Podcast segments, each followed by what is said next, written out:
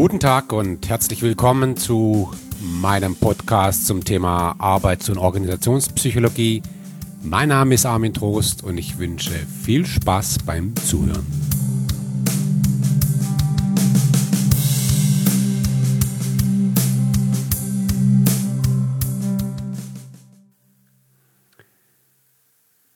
Ja, in diesem Podcast geht es um Unternehmenskultur, Corporate Culture. Äh, wir haben ja in einem vorausgehenden Podcast bereits äh, Strukturen besprochen in Organisationen, die es gibt, beschreibbare oder beschriebene Strukturen und Regeln. Und heute sprechen wir über, über Dinge, die größtenteils eher verdeckt sind, die aber nichtsdestotrotz einen äh, ganz massiven Einfluss haben auf das Erleben und Verhalten von Mitarbeiterinnen und Mitarbeitern innerhalb einer Organisation. Und ähm, ich möchte mich mal dem Thema Unternehmenskultur mit einem einfachen Beispiel nähern. Jetzt ist es ja so, dass, dass ich bedingt durch, durch meine Tätigkeit ähm, doch in Berührung mit sehr vielen Unternehmen komme. Das heißt, ich, ich fahre dann dahin zum Unternehmen. Das hat irgendwo seinen Sitz, seinen, seinen Hauptsitz oder was auch immer. Und dann fahre ich dahin. Und da erlebe ich sehr unterschiedliche Dinge. Also das fängt schon an auf dem Parkplatz, äh, wo ich merke, ich als Besucher muss auf ausgeschriebene Besucherparkplätze, die, die besten Parkplätze, die sind schon irgendwie reserviert für die Geschäftsführung. Und das sind so die, die Parkplätze direkt am Eingang. Okay, von mir aus. äh, die Mitarbeiterinnen und Mitarbeiter, die parken irgendwo nochmal ganz anders. So, und jetzt gehe ich da rein. Und dann steht da die Riesenbüste des Gründers. Und es ist alles äh, vielleicht sehr streng oder wenig offen, ja, wie auch immer, von der Architektur her. Äh, okay. Ich treffe mich mit Kollegen des Unternehmens zu einem Meeting und ich komme in den Meetingraum. Wenn ich da hinlaufe, dann, dann sehe ich schon, äh, wie die Mitarbeiterinnen und Mitarbeiter dort sitzen. Also die sitzen in zum Teil in Hasenstallartigen äh, äh Kleinstbüros, die schachtelartig aufgebaut sind. Und irgendwo ist dann äh, der Meetingraum. Meetingraum ist ein rechteckiger Raum, äh, wo sich ein Tisch in der Mitte befindet. Und da setze ich mich jetzt irgendwo hin. So, und dann beginnt das Meeting und ähm, die, die, der hierarchisch äh, höchstrangigste Mitarbeiter, die Führungskraft, sitzt am Ende des Tisches und spricht die meiste Zeit. Ah, ich akzentiere das jetzt ein bisschen. Und die untergeordneten äh, Mitarbeiterinnen und Mitarbeiter, reden nur, wenn sie aufgefordert sind.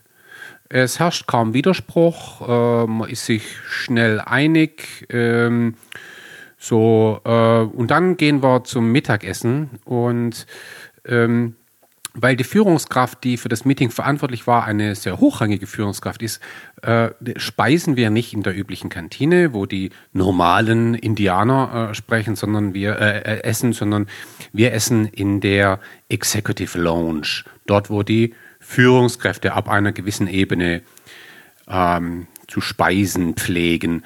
Dort wird das Essen serviert, man sitzt an Tischen mit Tischdecken und ähm, ist alles sehr gediegen. Es gibt sogar Wein. Ja, so. Okay, das sagen wir mal so, so der, der erste Eindruck. Und was ich beschrieben habe, sind einfach klar beobachtbare Dinge.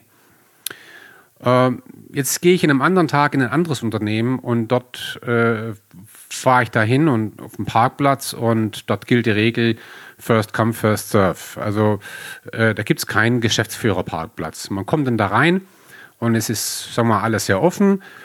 Ähm, ich werde dann weitergeleitet äh, zu einem Meetingraum. Bevor ich da hinkomme, laufe ich durch, durch Büros, wo irgendwie alles sehr offen ist. Äh, äh, äh, Ecken, wo man Kaffee trinkt und miteinander diskutiert, gehen über in, in sehr offene Büros. Es ist ein, ein wildes Durcheinander.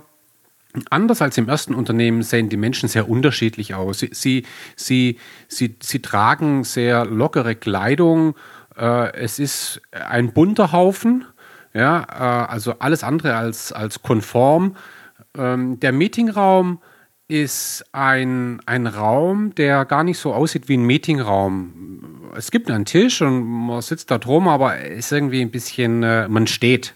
Ja, äh, und oder man hat irgendwelche Kisten, wo man drauf sitzt, äh, alles ein bisschen äh, abgespaceter. Und äh, Meeting beginnt und man fragt sich mit der Zeit, wer ist hier eigentlich die Führungskraft? Und man merkt, ja, die Führungskraft ist, äh, das war die Sabine, die redet nicht so viel. Ja, eine ziemlich, ziemlich entspannte Persönlichkeit, die einfach die Leute reden lässt. Und das Meeting ist ziemlich lebendig, man widerspricht sich. Ja, man, man konfrontiert sich. Es, es geht ziemlich hart zur Sache. Ähm, okay, und danach geht man Mittagessen, selbstverständlich in einer Art Kantine, die, wo alle essen und äh, wo es keine, keine hierarchischen Unterschiede gibt. Ja, äh, man merkt relativ schnell, dass, dass man sich dort äh, auch duzt äh, und so weiter und so fort. Also was ich jetzt äh, gemacht habe, war, ich habe zwei Realitäten dargestellt und zwar nur anhand der beobachtbaren Dinge. Und äh, wir können davon ausgehen, dass, dass alles, was man sieht, also wirklich alles, äh, die Kantine, die Parkplätze, der Eingang, die Architektur des Unternehmens, die, die Kleidung der Menschen, die Art und Weise, wie sie miteinander diskutieren, wie man in einem Meeting zusammensetzt, wie das Meeting strukturiert ist, wie man miteinander umgeht, dass all dies sogenannte, und da komme ich gleich drauf, Artefakte sind, also sichtbare Zeichen einer darunterliegenden Unternehmenskultur. Ähm, um es vielleicht beim Namen zu nennen. Das erste Beispiel war die klassische Pyramide. Da gibt es eben oben hochrangige Führungskräfte, die haben das Sagen, sie sind der Mittelpunkt des Unternehmens, sie sind die Mittelpunkt in der Kantine, also sie haben zumindest eine, eine spezielle Lounge, ähm, sie haben den größten Redeanteil, sie entscheiden am Ende, wie, wie Dinge gemacht werden ähm, und der Rest orientiert sich daran. Während im anderen Beispiel haben wir eher so etwas wie eine invertierte Pyramide. Die Führungskräfte sind dazu da, äh, im Sinne einer, einer dienenden Führung sicherzustellen, dass die Mitarbeiterinnen und Mitarbeiter einen guten Job machen, dass die wild diskutieren, dass sie die Rahmenbedingungen haben, um einfach einen guten Beitrag leisten zu können. Die Mitarbeiterinnen und Mitarbeiter sind die eigentlichen Helden in der Organisation. Und wer morgens als erstes kommt, parkt eben am nächsten am Eingang. So. Ähm, und es gibt relativ wenig Konformität, weil, weil jeder einzelne Mitarbeiter, jede einzelne Mitarbeiterin für sich so in Ordnung ist, wie sie ist.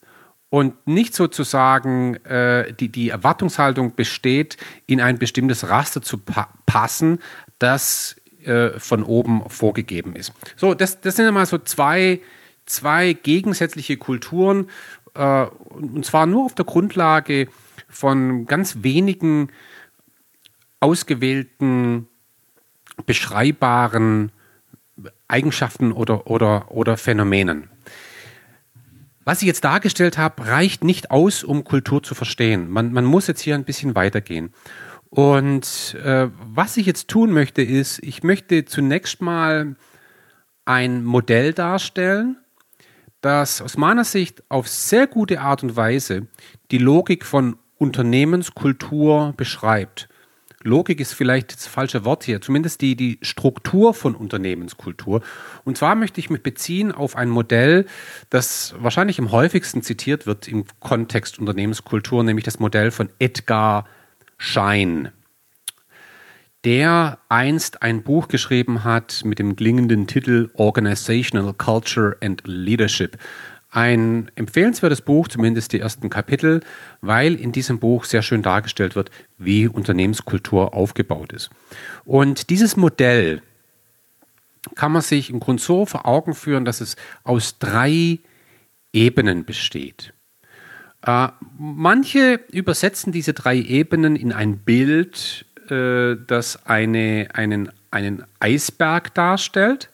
Und bei Eisbergen, da, da wissen wir, da gibt es eine, einen sichtbaren Teil oberhalb der, der Wasseroberfläche und dann gibt es den wesentlichen Teil, ich glaube, es sind ungefähr sieben Achtel vom Gesamtberg, die sich unter der Oberfläche befinden. Und das ist eigentlich eine schöne Metapher, weil man eben damit beschreibt, dass die Bewegung eines Eisbergs äh, vor allem dadurch äh, bedingt wird, was sich unter der Wasseroberfläche befindet. Und wir im Grunde immer nur einen Teil davon sehen, aber den Teil über der Wasseroberfläche, den würden wir nur, den können wir, den, der existiert nur deshalb, weil es den Teil unter der Wasseroberfläche gibt.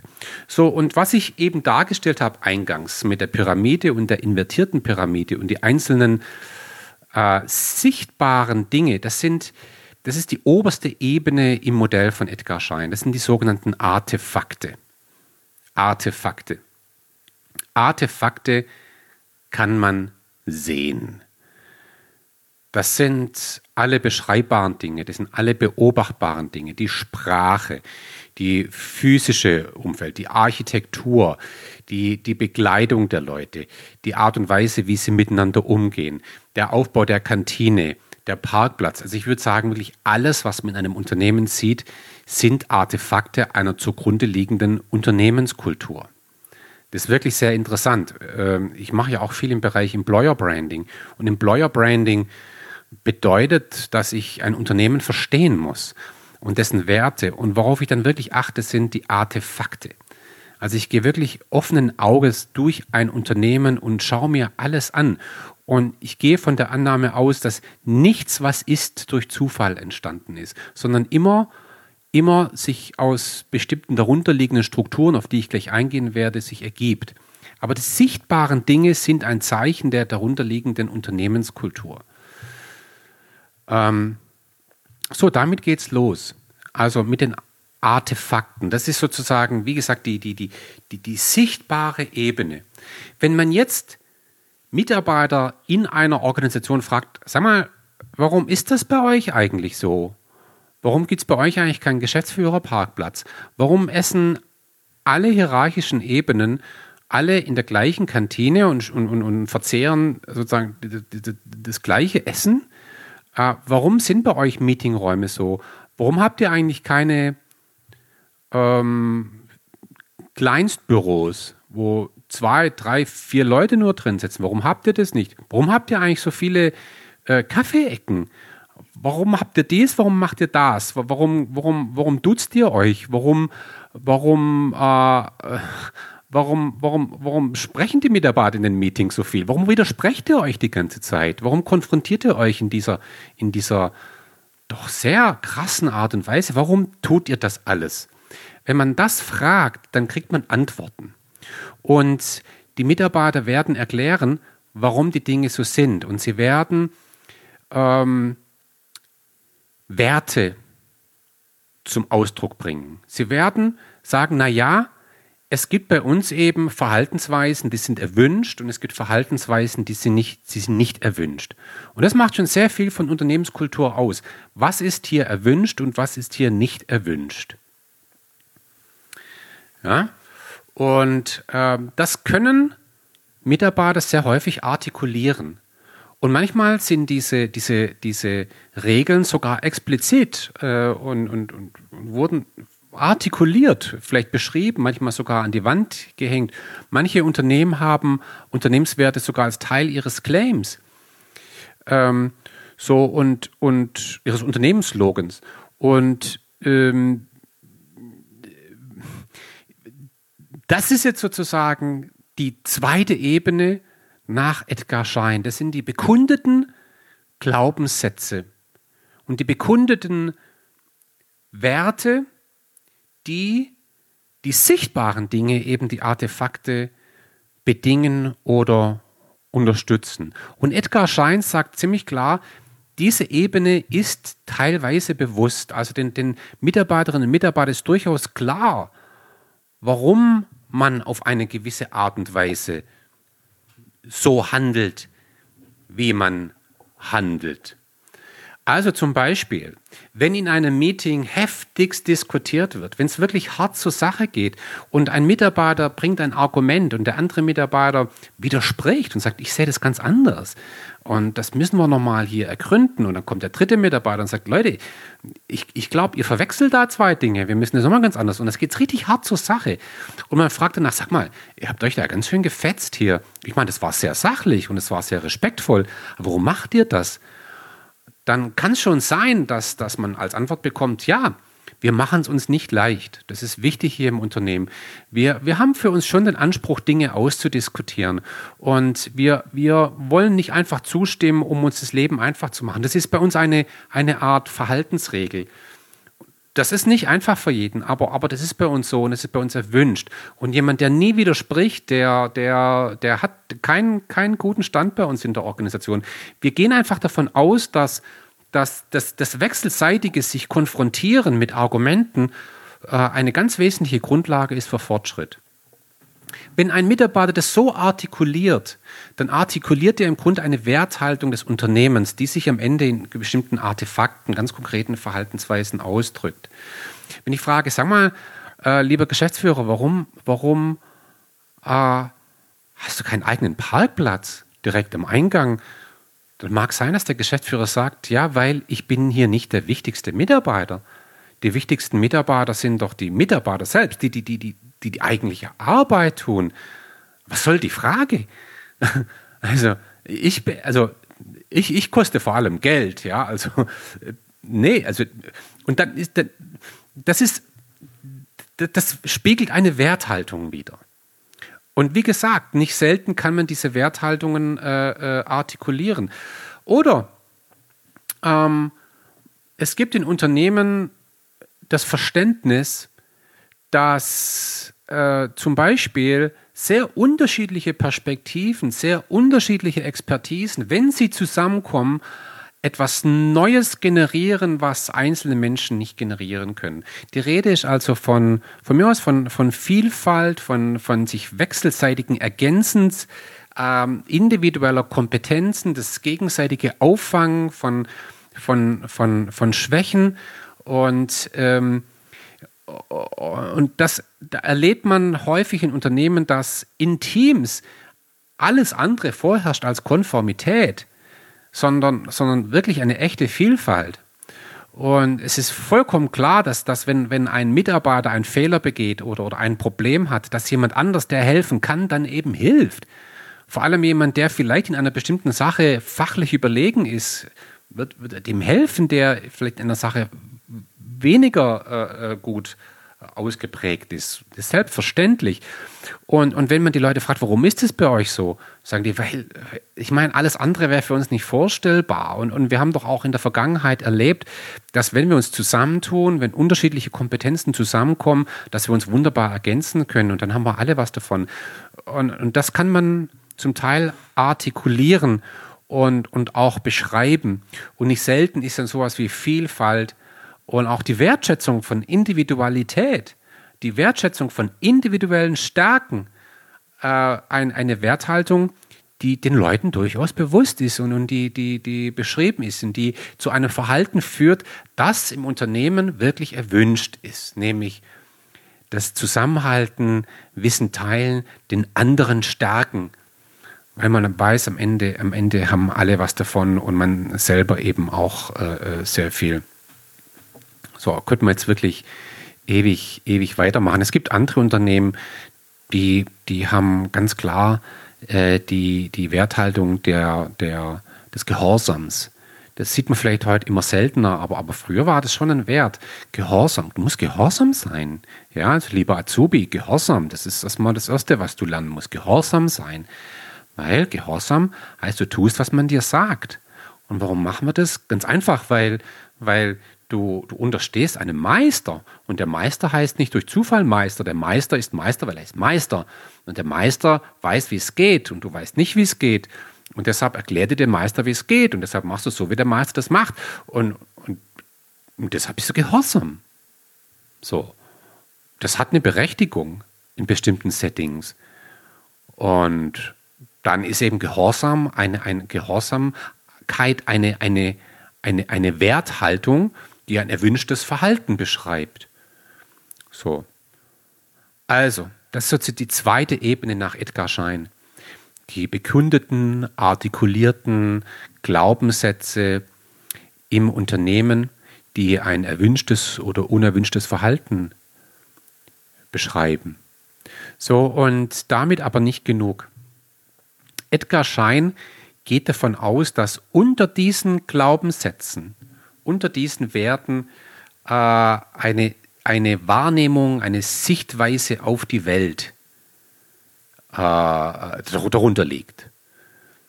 Äh, Organisationen haben und die Menschen darin haben eine Sichtweise auf die Welt. Eine, wir sprechen hier auch von, von einer, einer The Theory in Use. Ich finde es ein schönes Wort. The Theory in Use. Das ist die Theorie, die in Gebrauch ist, sozusagen. Ähm, und eine Theorie ist eben eine Aussage über die Wirklichkeit. Wie sind die Dinge?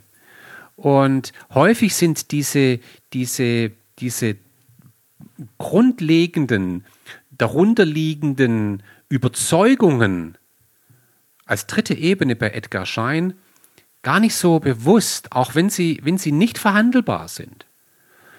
Äh, und es ist zum Teil schwierig. Ich habe das aus eigener Erfahrung wirklich erlebt äh, in Gesprächen mit sehr, sehr vielen Führungskräften und Mitarbeiterinnen und Mitarbeitern. Wenn ich frage, warum tut ihr das? Dann können die das erklären und sagen, na ja, wir glauben halt, dass so und so und so und deshalb ist es richtig, sich so zu verhalten. Aber warum? Wenn ich dann fünfmal warum frage, aber warum glaubt ihr das? das? Was ist ja eure, was eure Theorie dahinter? Dann, dann, dann kommen die manchmal schon ins Straucheln. Was ist unsere Theorie? Unsere Theorie. Wir glauben einfach, dass es gut ist, die Dinge so zu machen. Aber warum? Warum, warum glaubt ihr das? Und, und, und, das ist ganz interessant. Äh, wenn man Kultur verstehen möchte, dann muss man wahrscheinlich bis zu diesem Kern vordringen. Und diese darunterliegenden, ähm, grundlegenden axiomartigen Annahmen über die Welt äh, verstehen. Und ähm, ich möchte mal, ich möchte mal zwei Theorien kurz gegenüberstellen, die, die, die, auf die gehe ich sehr häufig ein, weil, weil ich glaube, sie sind sehr fundamental. Das sind zwei Theorien, zwei Sichtweisen auf die Welt, die Douglas McGregor äh, vor ja, 60 Jahren aufgestellt hat. Viele von Ihnen werden die kennen, das Theorie X und Theorie Y. Ich finde es schön, dass Douglas McGregor die wirklich als Theorie bezeichnet hat, weil sie beschreiben Annahmen über die Welt, über die soziale Wirklichkeit. Und die Theorie X äh, beinhaltet Hypothesen über den Menschen, die ungefähr so lauten, äh, ja, der Mensch ist von Natur aus faul eigentlich, wenn man den Mensch allein ließe, dann würde er den ganzen Tag auf dem Sofa trinken und, und Bier, äh, auf dem Sofa liegen und Bier trinken. Würde nichts tun. Er würde löwenartig äh, in der Savanne liegen, einfach nichts tun. Also Handeln, Aktion, Verantwortung sind dem Menschen eigentlich zuwider. Ja, aber gut, wenn man will, dass der Mitarbeiter, der Mensch schlechthin handelt, dann muss man ihm schon eine Belohnung in Aussicht stellen oder, oder Bestrafung. Beides geht. Aber so, von sich heraus, nein, äh, nicht so. Und der humanistische Gegenentwurf ist Theorie Y. Der geht eben davon aus, das sind echte Hypothesen über die soziale Wirklichkeit, dass der Mensch nach, nach, nach Entfaltung strebt. Der Mensch möchte sich entfalten, der Mensch sucht nach immer mehr Verantwortung. Er möchte mehr von dem werden, was er eigentlich schon ist. Und es ist wie bei Kindern. Kinder wollen Verantwortung übernehmen. Die wollen lernen. Die, die, die können gar nicht anders. Und, und so sind eben Mitarbeiterinnen und Mitarbeiter auch. So. Und oft ist Unternehmen gar nicht bewusst, ob sie jetzt an Theorie X glauben oder an Theorie Y. Aber ganz ehrlich, wenn ich mit Unternehmen zu tun habe und ich spreche mit Unternehmen, warum tut ihr das? so, wie ihr das tut, dann blitzt da schon relativ oft die Theorie X heraus. Ja, das müssen wir so machen, weil wenn wir jetzt die Mitarbeiter nicht kontrollieren würden, ich meine, die würden hier ja, meine Güte, der, also wir brauchen eine Zeiterfassung, weil sonst kommt ja keiner mehr. Echt? Ja, ja, absolut. Ja, oh, interessant. Mhm. Und warum habt ihr eigentlich über den Kassen so Überwachungskameras? Ja, Mitarbeiter betrügen. Die sind böse. Echt? Ja. Aha. Okay. Ja, verstehe. Also Mitarbeiter sind böse. Ja. Also ja, tut mir leid, aber ist so. Ist so, wissen wir. Ja, okay. Hm, gut, gut, gut zu wissen. Ne? Und im anderen Unternehmen, hey, also nein, es gibt böse Menschen, ja, das sind so zwei, drei, vielleicht fünf Prozent, mit denen müssen wir leben. Und wo wir erkennen, dass ein Mensch böse ist, die gibt's. Ja, da ist was falsch gelaufen im Leben. Von denen trennen wir uns auch sofort. Ja, wir, wir haben nur Mitarbeiterinnen und Mitarbeiter, denen wir vertrauen können. Wenn wir nicht vertrauen können, dann, dann haben die keine Zukunft im Unternehmen. Aber natürlich vertrauen wir Menschen. Menschen sind gut. Ja, absolut. Echt immer? Ja, also fast nicht immer, aber, aber allermeistens ja. Also, wie könnte ich denn ein Unternehmen anders führen, als, als daran zu glauben, dass Menschen gut sind? Meine Güte. Hey, wir haben hier, wir haben hier 12.000 Mitarbeiterinnen und Mitarbeiter. Was wäre das, wenn ich glauben würde, das wären alles potenzielle Verbrecher? Meine Güte. Was wäre das überhaupt für ein Leben? Ja. Und das ist jetzt nur ein Beispiel. Äh, ich könnte jetzt stundenlang hier über Theorien sprechen, aber, aber diese darunterstehenden Theorien, die prägen sozusagen nach Edgar Schein das, was in einem Unternehmen erwünscht ist und was nicht erwünscht ist. Und das wiederum spiegelt sich wieder in bestimmten Artefakten, Dinge, die man sieht. Ich finde das Modell großartig. Das, das, ist wirklich sehr hilfreich und, und für den Organisationspsychologen wirklich hochgradig spannend. Ähm, aus dem Sichtbaren in das Unsichtbare zu gelangen. Und wie ich ja in einem anderen Podcast erläutert habe, mündet man da nicht selten bei den darunterliegenden Theorien, bei den darunterliegenden Überzeugungen, bei der Haltung des Gründers. Ja. So, und äh, ganz spannend ist, äh, äh, wenn jetzt zum Beispiel jemand, der, der in einem sehr äh, traditionellen, ich will jetzt mal sagen, grauen, verstaubten, von Misstrauen geprägten Kontext herkommt, ja, äh, wirklich in einem zutiefst hierarchisch top-down arbeitsteiligen System aufgewachsen ist. Wenn, wenn so jemand,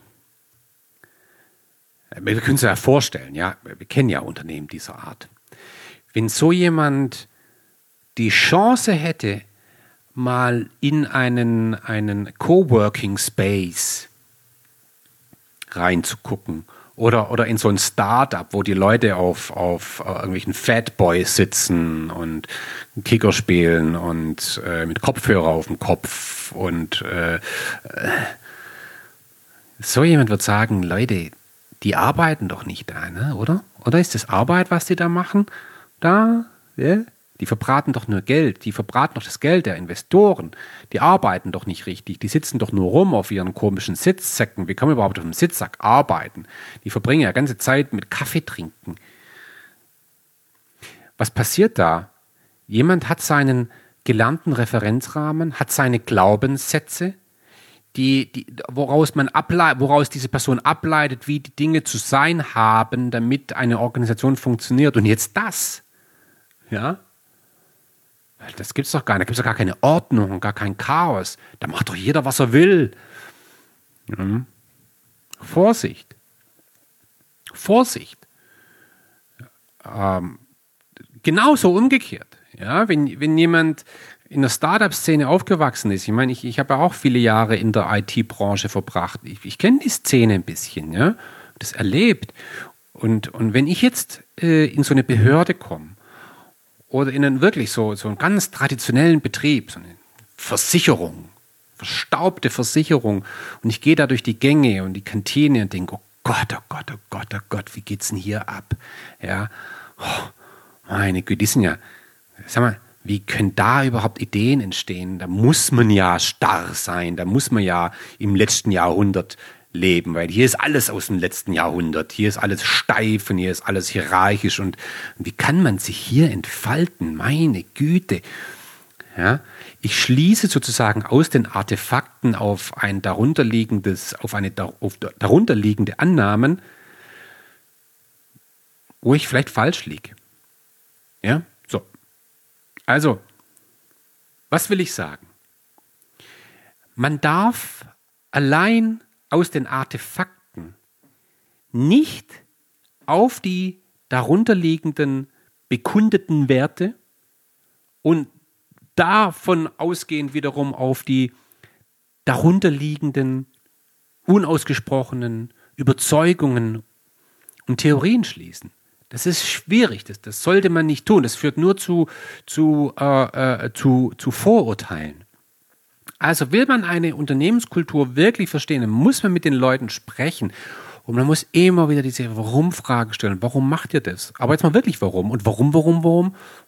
Und, und, und, und, und wenn man mit vielen Leuten spricht, dann, dann, dann irgendwann erscheinen diese darunterliegenden Glaubenssätze so am, am Horizont. Irgendwann werden sie, irgendwann werden sie sichtbar. So, das war jetzt sehr viel über das Thema Kultur. Und jetzt müssen wir uns natürlich die Frage stellen, warum gibt es sowas überhaupt? Kultur in einem Unternehmen. Können wir uns vorstellen, ein Unternehmen ohne Kultur? Nein, um es vorwegzunehmen, eine Organisation kann nicht keine Kultur haben.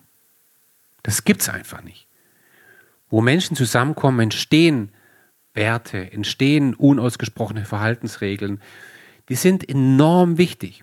Und es ist hervorragend, dass wir Menschen überhaupt diese Fähigkeit haben, Kultur zu entwickeln. Ähm, Kultur reduziert Komplexität. Bedeutet im Alltag, wir müssen eben nicht bei jeder Entscheidung, die wir fällen, und es fängt schon an bei der Kleidung, bei dem Witz, den wir machen, bei der Ansprache eines Menschen, du oder sie, wir müssen uns nicht jedes Mal überlegen, hm, was ist jetzt richtig, was ist nicht richtig. Was wäre jetzt ein Verhalten, wo ich dem anderen vor den Kopf stoße? Sondern ich weiß, was die Regeln sind und deshalb fühle ich mich auch sicher. Und alle fühlen sich gleichermaßen sicher. Das heißt, Kultur beschreibt ja wechselseitige Erwartungshaltungen an bestimmte Verhaltensweisen. Und alles andere würde zu einer konstanten Irritation führen. Das heißt, Kultur in ihrer Funktion der Reduktion von Komplexität hat eine soziale Ordnungsfunktion. Durch Kultur schaffen wir soziale Ordnung. Und soziale Ordnung ist extrem wichtig damit ein, ein, ein soziales System, wie eben eine Organisation ein soziales System ist, überhaupt äh, funktionieren kann. Wovon wir natürlich ständig ausgehen können, ich weiß gar nicht, ob ich das so explizit gesagt habe, wahrscheinlich habe ich es, ist, dass das Kulturverhalten natürlich ganz massiv prägt.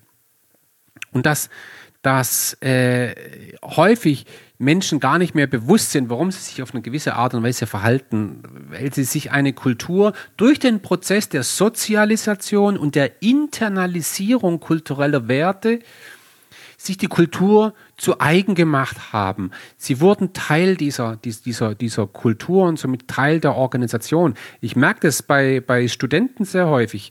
Ja, viele Studenten, die oder Studierende, ja, die, die sich an mich wenden und fragen, ob ich ihre Thesis betreue, schreiben mir eine E-Mail. Häufig sind sie in der Zeit gerade in einem Praktikum und, und dann gibt es eben Studenten, die schreiben dann, Hallo, Herr Trost, oh, ich wollte mal checken, wie es aussieht wegen einer Thesis. Und der andere Student schreibt, sehr geehrter Professor Trost, äh, Bitte erlauben Sie mir, Sie heute zu kontaktieren wegen einem bestimmten Anliegen. Also gäbe es Wetten das noch, ja, ich würde die Wette gewinnen, ähm, sagen zu können auf der Grundlage einer E-Mail, in welcher Kultur sich der Studierende gerade befindet. Ist so. Ja, also der Student, der sich aus einem Startup gerade meldet und mit mir Kontakt aufnimmt, schreibt die Mail komplett anders als jemand, der, der aus, aus, aus, einer, aus einer hierarchischen, starren Behörde kommt. Ja, Versicherung oder so. Äh, will ich sagen, alle Versicherungen sind starr. Da gibt es ganz tolle Versicherungen, die sich gerade echt wandeln. Also bitte nicht missverstehen. Ähm, und jetzt übrigens, jetzt haben wir es wieder. Jetzt gibt Menschen, die sagen, ja, aber wenn jemand sie mit Hallo, Herr Trost, dann spricht es doch nicht okay, oder? Ich, doch. Hä? Nee, das ist doch respektlos. Okay, das ist jetzt wieder dein Referenzrahmen. Du, du, interp sie interpretieren dieses Verhalten aus ihrem Verständnis heraus, aus ihren Werten heraus, basierend auf ihren Überzeugungen. Das ist okay. Was ist denn okay und was ist nicht okay? Also, auch nochmal hier wichtig. Also, was will ich damit sagen? Verhalten wird sehr schnell geprägt und, und, und Menschen machen sich eine, eine Kultur und die entsprechenden Werte sehr schnell zu eigen durch den Prozess der Internalisierung und insgesamt durch den Prozess der Sozialisation. Ja. Ähm, eine Sache ist mir sehr wichtig, nämlich Kulturen sind häufig sehr stabil, verändern sich nur sehr schwer. Das ist nicht immer gut. Es gibt natürlich Unternehmen, die würden jetzt gern von heute auf morgen die Kultur verändern. Und ich werde in einem, in einem separaten Podcast, werde ich noch darauf eingehen, wie man Kultur überhaupt verändern kann und ob und was da die wesentlichen Mechanismen sind. Ich möchte es heute einfach mal bei der Feststellung äh, ähm, belassen, dass Kultur etwas ist, was sehr stabil ist. Das verändert sich kaum. Und da muss man so ein bisschen verstehen, warum ist es so. Und da gibt es einen Begriff aus der Systemtheorie, der dieses Phänomen sehr gut beschreibt. Das ist die Autopoiesis. Autopoiesis. Ein System reproduziert sich selbst. Ja, das ist ganz wichtig überhaupt für, für, für Leben, ähm, dass sich etwas selbst reproduziert. Also wenn in einer Organisation etwas Neues entsteht, dann entsteht etwas, was dem bereits Bestehenden ähnlich ist. Ja? Das ist Autopoiesis. Und diese Autopoiesis führt eben dazu, dass eine, eine Kultur stabil bleibt. Eine Kultur bleibt sich selbst treu, auch wenn sie sich in der Größe verändert, wenn sie sich in vielleicht in gewissen Strukturen auch verändert, äh, wenn es, wenn ein Unternehmen wächst und und und. Ich will nicht sagen, dass sich Kultur überhaupt nicht verändert. Natürlich verändert sich Kultur, aber langsam. Kulturen verändern sich langsam. Ähm, und es ist ganz interessant zu sehen, dass es ähm, entsprechende Mechanismen gibt, in Organisationen, die eben genau dafür sorgen, dass eine Kultur stabil bleibt. Und da haben wir zum Beispiel so etwas wie, wie die wechselseitige Verstärkung von Verhalten. Wenn, wenn ich zum Beispiel äh, in einem Unternehmen arbeite, das Start-up-artig ist und die Leute, die, die laufen im Sommer rum mit, mit, mit Schlappen, ja, die können mit Schlappen umgehen. ja, in Startups kann man mit Schlappen umgehen. Die laufen also rum mit Schlappen an den Füßen, kurzen Hosen und T-Shirt. Und jetzt kommt der neue Mitarbeiter, der wirklich darauf beharrt, auch nach monatelanger Zusammenarbeit immer schön im schwarzen Anzug und Krawatte. Also, ich, dieser Kollege wird gewisse Sanktionen erfahren. Sanktionen, vielleicht ein komischen Blick oder sag mal, warum machst du das und so. Ja. Genauso umgekehrt, wenn bei einer Sparkasse jemand im Trainingsanzug, der wird, der wird eine, eine, eine, eine, eine, eine soziale Sanktion erfahren. Also ähm, Verstärkung, Belohnung, Bestrafung sind ganz natürliche Mechanismen zur Aufrechterhaltung bestimmter wechselseitiger Verhaltenserwartungen. Das heißt, ein, ein, ein Mitarbeiter wird in die Kultur in gewisser Weise eingenordet. Es werden Grenzen aufgezeigt. Erwünschtes Verhalten wird belohnt, nicht erwünschtes Verhalten wird in gewisser Weise sanktioniert. Und bei sanktioniert muss man jetzt nicht mehr gleich an Schläge denken oder so, sondern das können auch ganz subtile äh, Formen sein des Sanktionierens. Dann, ähm, dann haben wir häufig schon im Recruiting-Prozess, diesen Prozess, dass, dass Unternehmen mit einer bestimmten Kultur eben Menschen anziehen, ansprechen, die kompatibel sind zur entsprechenden Kultur. Das heißt, man wählt Menschen aus, die zur Kultur passen. Ähm, da findet also eine Art Selektionsprozess statt durch die Organisation, aber auch einen Selbstselektionsprozess durch den Kandidaten ein stocksteifer Bürokrat wird sich halt in einem sehr dynamischen, lebendigen, agilen Startup-Kontext, da wird er sich nicht angesprochen fühlen. Und, und auch, auch das Startup wird diesen Kandidaten, der stocksteif daherkommt, nicht, nicht für sich gewinnen. Äh, da müssen die Dinge hm, kompatibel sein. Und dann haben wir den Prozess, den habe ich ja schon mehrmals erwähnt, der Sozialisation. Und das geht unglaublich schnell. Das geht wirklich sehr, sehr schnell, ähm, dass sich ein, ein, ein Mensch einer, einer Kultur anpasst. Erstaunlich, wie resilient ein Mensch da ist. So, und es ist eher so, dass der einzelne Mensch sich an die Organisation anpasst, als, als, als eben umgekehrt, ist ja klar. Ja? Dann gibt es einen Mechanismus, auf den bin ich ja schon mal eingegangen, im Zusammenhang mit Strukturen von Organisationen. Die Strukturen sind häufig aus dem gleichen Holz geschnitzt wie die darunterliegende Kultur. Die Strukturen sind ja in gewisser Weise Artefakte. Also Jetzt nehmen wir mal im Kontext, im Kontext äh, Human Resource Management haben wir ganz viele Artefakte. Wir haben so etwas wie eine jährliche Zielvereinbar eine, äh, Zielvereinbarung, eine jährliche individuelle Zielvereinbarung, die eine Führungskraft mit dem einzelnen Mitarbeiter, mit der einzelnen Mitarbeiterin durchführt. Das ist ein Artefakt, das eine bestimmte Kultur widerspiegelt. Und dahinter steckt wieder, stecken wieder bestimmte Überzeugungen darüber, wie man eine Organisation führt. Wenn aber eine, ein Unternehmen eine, eine, eine Überzeugung lebt in seinen Werten, dass nur Teams zählen, dann wird man so etwas nicht machen. Das heißt, Strukturen, Prozesse, Regeln replizieren die Kultur und dadurch wird wiederum die Kultur entsprechend gestärkt. Ja? Also so etwas haben wir. Also es gibt verschiedene Mechanismen, die Kultur stabilisieren. Und das muss man, das muss man, äh, glaube glaub ich, verstehen. Ähm, und wenn ich von dieser Stabilität der Kultur spreche, dann drängt sich natürlich immer die Frage auf, ja, kann man denn Kultur nicht verändern? Kann man Kultur nicht ganz gezielt prägen? Ja, kann man und kann man auch nicht oder kann man nur auf eine bestimmte Art und Weise. Darauf will ich jetzt in dem Podcast nicht eingehen. Das wird das Thema sein des nächsten Podcasts. Ich bedanke mich erstmal fürs Zuhören.